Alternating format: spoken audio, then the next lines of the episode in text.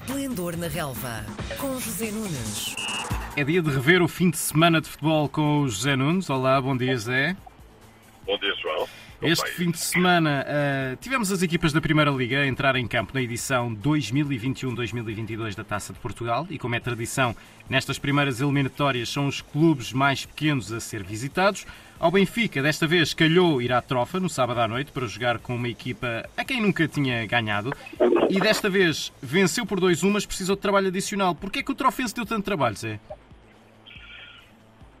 Eu acho que, em primeiro lugar, porque o Trofense fez um jogo com, com muito empenhamento, mesmo ser protagonista nesta Taça de Portugal e colocou realmente muitas dificuldades à equipa do Benfica. Por outro lado, o Benfica utilizou uma equipa completamente diferente daquela que, por exemplo, vai jogar na quarta-feira a frente ao Bayern Munique para a Liga dos Campeões, que me recordo, e acho que foi mesmo isso que aconteceu, jogaram apenas de início dois jogadores que tinham jogado com o Portimonense na jornada do campeonato que, uh, enfim, que, que, que, se tinha realizado antes da falta para as seleções. Estou a falar de Bertongan e Gilberto. Uh, o Benfica não entrou, enfim, de forma muito afirmativa, mas acabou por marcar um gol e as coisas uh, pareciam apontar no sentido do Benfica resolver até com alguma facilidade a questão já que teve várias oportunidades nos últimos 15 minutos da primeira parte segundo e o terceiro golos. Não o conseguiu fazer, o guarda-redes do Trofense fez eh, uma excelente exibição e o que é facto é que a partir daí as coisas uh, complicaram-se uh, para a equipa do Benfica, porque na segunda parte foi desligando do jogo, pensando que eventualmente um 0 chegaria e ao mesmo tempo não desgastaria mais uh, os seus jogadores, tendo em uhum. vista esse jogo da próxima quarta-feira. Na segunda parte entraram vários titulares, como o Weigl, como João Mário, como Yaramchuk. Mas o que é facto é que o troféu se empatou e obrigou o Benfica a um prolongamento, à altura em que André Almeida acabou por fazer de forma, enfim, surpreendente, já que não é um, o segundo gol. E, e, bom, ganhou, ganhou com justiça. Tempo. A equipa desgastou-se mais do que Jorge Jesus pretenderia. Um, mais uma vez, uhum. olhando para esse jogo da próxima, da próxima quarta-feira, eu creio que o Benfica tem algumas culpas no cartório, mas no fim acabou por prevalecer a lei do mais forte. Mas achas que esse esforço adicional pode fazer grande diferença no jogo de quarta-feira ou sendo uma equipa quase toda diferente não, não será muito impactante? Não, repara, eh, eu creio que há um jogador particularmente que foi bastante desgastado, até pelo já não é um jogador jovem, que é Bertongen. Uhum que tinha feito os jogos eh, das seleções, eh, da seleção belga e que agora levou com duas horas neste jogo da Taça de Portugal. Em relação a Weigl, João Mário e Yarem Tchuk, que entraram na segunda parte, era suposto fazerem 45 minutos e acabaram por fazer quase um jogo inteiro, já que houve um prolongamento, não é? Mas digamos que, enfim, não creio que seja esse o principal óbvio que a equipa possa estar eh, fresca e principalmente muito motivada para defrontar eh, o terrível Bayern de Munique, uhum. que ainda ontem despachou o Bayern Leverkusen eh, com 5 golos, 5 a 1, sendo que os 5 golos do Bayern de Munique foram marcados em muito pouco tempo na primeira parte. enfim, vai ser com certeza um jogo tremendo. Sim.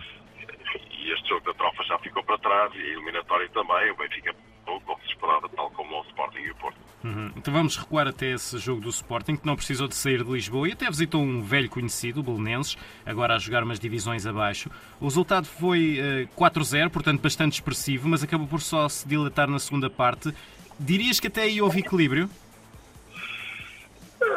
Não diria tanto, mas em todo o caso o, o, o Belenenses teve uma atuação muito meritória, o histórico Belenenses, que luta com muita força para um dia regressar a um lugar que já foi seu. Um, e acho que fez de facto um jogo muito competente, com uma exibição extraordinária do seu guarda-redes, uh, foi impedindo o Sporting de aumentar a vantagem. E depois, já na segunda parte, creio que a fatura física depois acabou por ser apresentada à equipa do Belenenses. O jogo foi bastante intenso e, e o Sporting acabou por uh, golear com relativa naturalidade. Nota dissonante, a lesão de Porro, que entretanto acabou por seguir viagem para Istambul com a equipa e parece estar a postos para entrar em ação amanhã frente ao Besiktas, um jogo de extrema importância para a equipa do Sporting. Recordo que o Sporting tem zero pontos em dois jogos nesta Liga dos Campeões e este duplo confronto com o Besiktas, primeiro na Turquia, depois em Alvalade, vai ser absolutamente crucial para que o Sporting, pelo menos, continue nas competições europeias, eh, na Liga Europa, e para isso é preciso alcançar o terceiro lugar do grupo. Uhum. É muito importante o Sporting amanhã alcançar um resultado positivo, no mínimo um empate. O Porto também já estava despachado desde sexta-feira à tarde, foi aos arredores de Lisboa para medir forças com o Sintrense, mas as forças, como se previa mais ou menos, não estavam muito equilibradas. Foi um jogo que acabou com um 5-0. Zé, o, o que é que saltou, ou o que é que registaste mais desse, desse 5-0? Eu acho que não faltou nada, né? O Porto não faltou absolutamente nada, marcou cedo, uh, e ainda por cima uh, recuperou. Quer dizer, esta palavra recuperar uh, talvez seja um bocadinho uh, exagerada, mas Sérgio Oliveira apareceu muito bem, inclusivamente uh, a marcar e marcou um gol de belo efeito. Uhum. Uh, digamos que é muito importante para o Porto que Sérgio Oliveira e já agora também Corona possam estar no próximo futuro a bom nível, porque são absolutamente decisivos para o Porto melhorar um, o índice qualitativo do seu futebol. São dois jogadores de grande qualidade que mais cedo ou mais tarde vão ter de aparecer. E eu creio que essa situação coloca-se imediatamente para esse jogo de amanhã, frente ao Milan, outro jogo de transcendente importância, tal como o do Sporting, um, para o Porto, tem apenas um ponto.